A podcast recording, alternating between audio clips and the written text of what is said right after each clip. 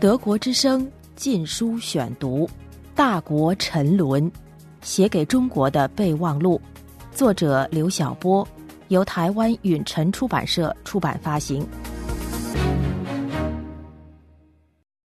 第三卷，勿将沉沦当崛起。第六章，大国崛起是天下心态的复活。大国傲慢的背后是狭隘的仇恨心理和排外意识。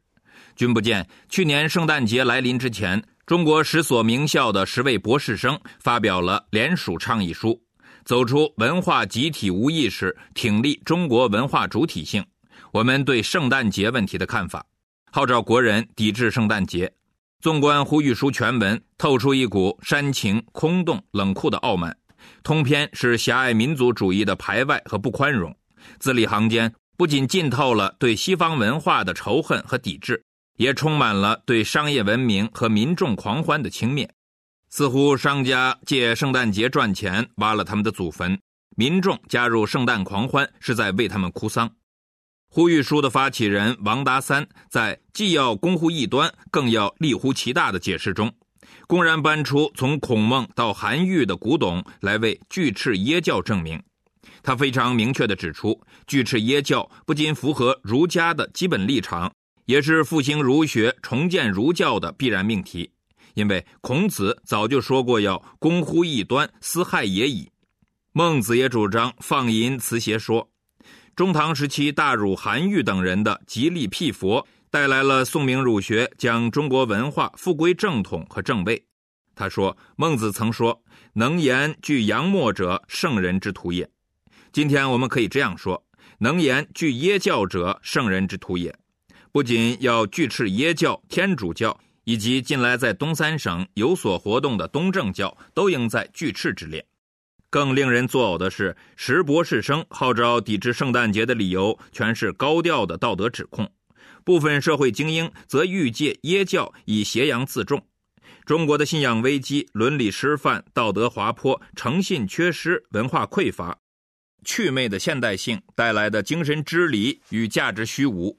圣诞节作为巨大的商机和利润而为厂家、商家所鼓噪与利用，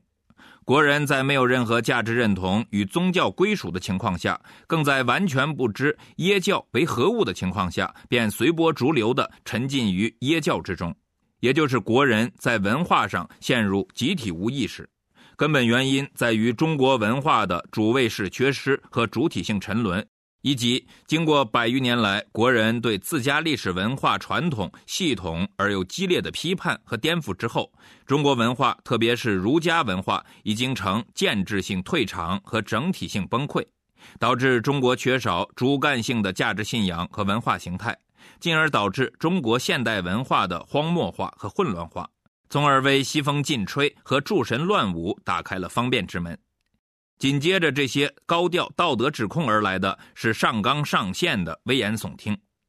历史和现实还告诉我们，耶教在中国的传播与泛滥不仅仅是一个单纯的文化问题和宗教问题，同时也是西洋国家软力量在中国的渗透与扩张。所以，必须从国家安全和文化安全的角度来深刻反思中国的耶教问题。从建设中国软主权、软力量、软边界的角度，重视挺立中国文化主体性，积极引导国人走出文化集体无意识，警惕和防范中国的进一步耶教化。真不愧为在名校就读的博士生，看上去充满了强烈的历史感和忧患意识，下笔全是大词，通篇贯穿霸气，张口国家，闭口文化，但就是没有具体的人性、人情与人心。没有个体自由，也就没有现代人的气息。读上去冰冷僵硬，有如把一个无生命的面具抛向公众，还要摆出一副学识渊博、目光远大、盛气凌人的架势。究其实质，除了一股民族主义的戾气之外，根本拿不出像样的理由来为鄙视基督教和仇恨西方证明，仅仅是为仇恨而仇恨。更可笑的是，这些学人文的博士生，中文没学好不说，西方文化也半生不熟，通篇都是不文不白、不中不洋的用词和句子，倒是有点翻译体的后现代味道，读起来味同嚼蜡，让人想起钱钟书笔下那些卖弄洋精兵的人物。不仅是在语言上，这些博士生受西化的影响，而且其衣食住行也西化了。君不见，呼吁书参与者之一的北京大学哲学系博士生周峰利，作秀也不选好行头，穿着西装接受采访，痛斥以圣诞节为代表的西方文化。而这种言行背离，正是中国知识人的典型生存方式。在今天的中国城市里，人们的日常生活已经越来越远离传统，特别是高喊民族复兴的中国权贵和知识精英，他们的衣食住行、他们的赚钱方式和消费方式、他们的家居用品和学术工具，早已西化到大多数生活细节，甚至细节化到内衣内裤。石博士生对西洋的圣诞节是怒目金刚、肃然民族主义斗士，而对本国官权却媚态十足，一脸恳请圣谕的奴才相。在官权无所不至的中国，他们还嫌独裁衙门管得不够，居然拿出法律原则来要求行政权力的干预。这么点儿过圣诞的个人自由，竟让他们忧心如焚。扯上宪法原则、国家安全、文化安全、民族大义、传统存废。非得恳请衙门出面。德国之声《禁书选读》，无论是大国崛起的张狂，还是拒绝圣诞节的狭隘，无不透露出一种居高临下的大汉族心态。而这种心态，并不全是中共意识形态灌输的结果，也与传统的自我中心的天下心态一脉相承。在清末之前的漫长帝制时代，中国基本上没有遭遇过强有力的外来文明的挑战。国人没有民族国家的概念，而只有统领宇宙的天下观念。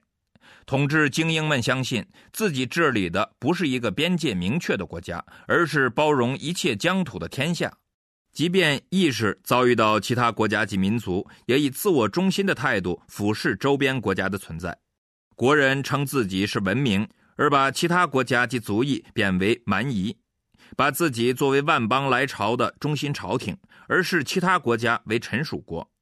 蛮夷诸小族与文明大汉族之间的关系，只有不平等的君臣关系。驻臣属国对上的朝贡义务和中心国向下的恩典权威，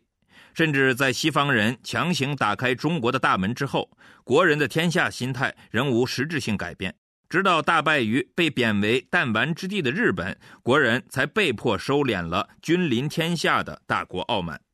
然而，这种大汉族傲慢并没有在百年的落伍和耻辱中消失，只不过转变为另一极端——自卑自贱。而一旦自以为重新强大起来，天下心态必然复活且膨胀。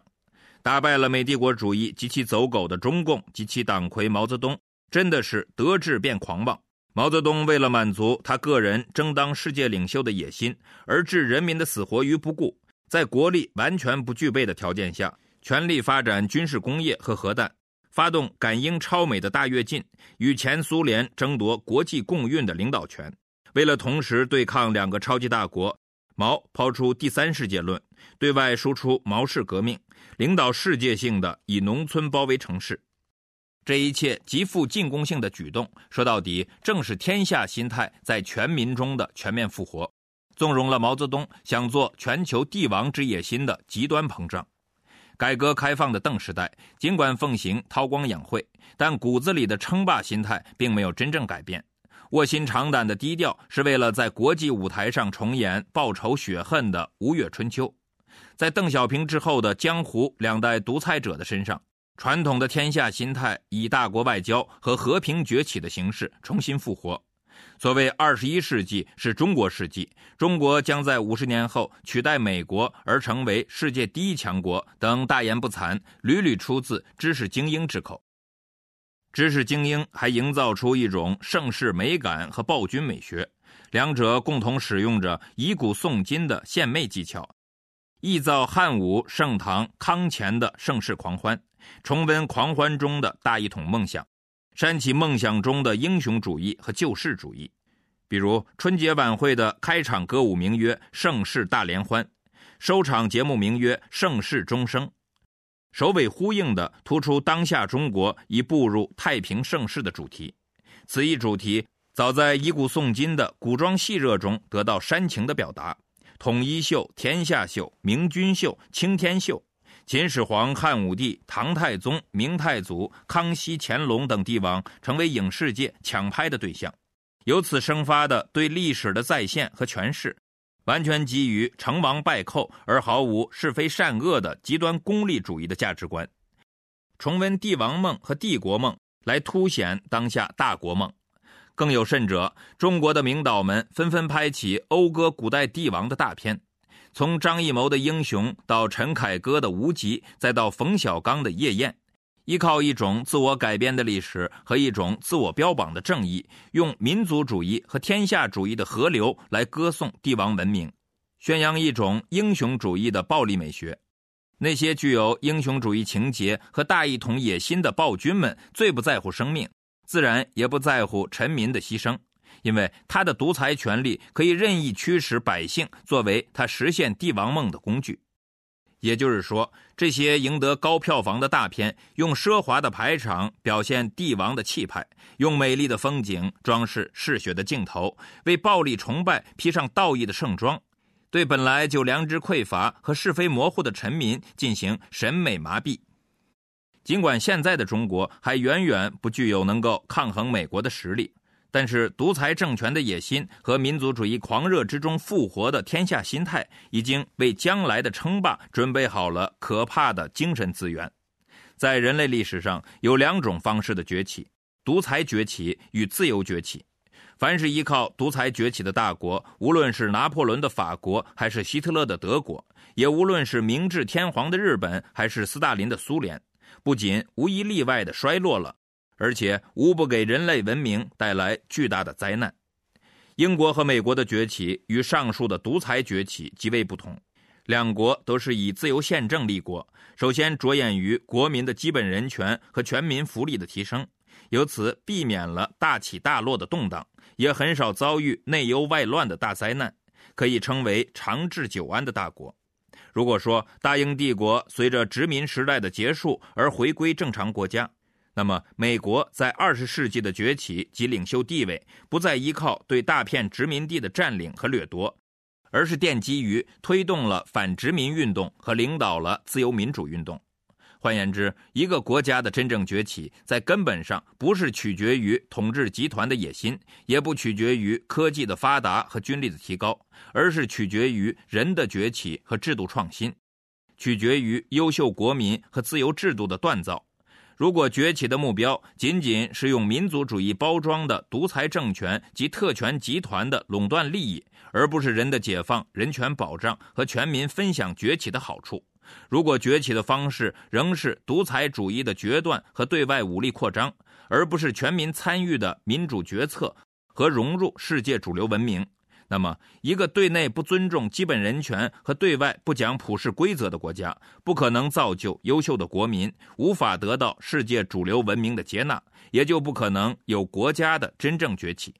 总之，今日中国之崛起，绝不能再走德日苏的独裁崛起之路，而必须开出英美式民主崛起之局。二零零七年二月，德国之声。禁书选读，《大国沉沦》，写给中国的备忘录，作者刘晓波，由台湾允晨出版社出版发行。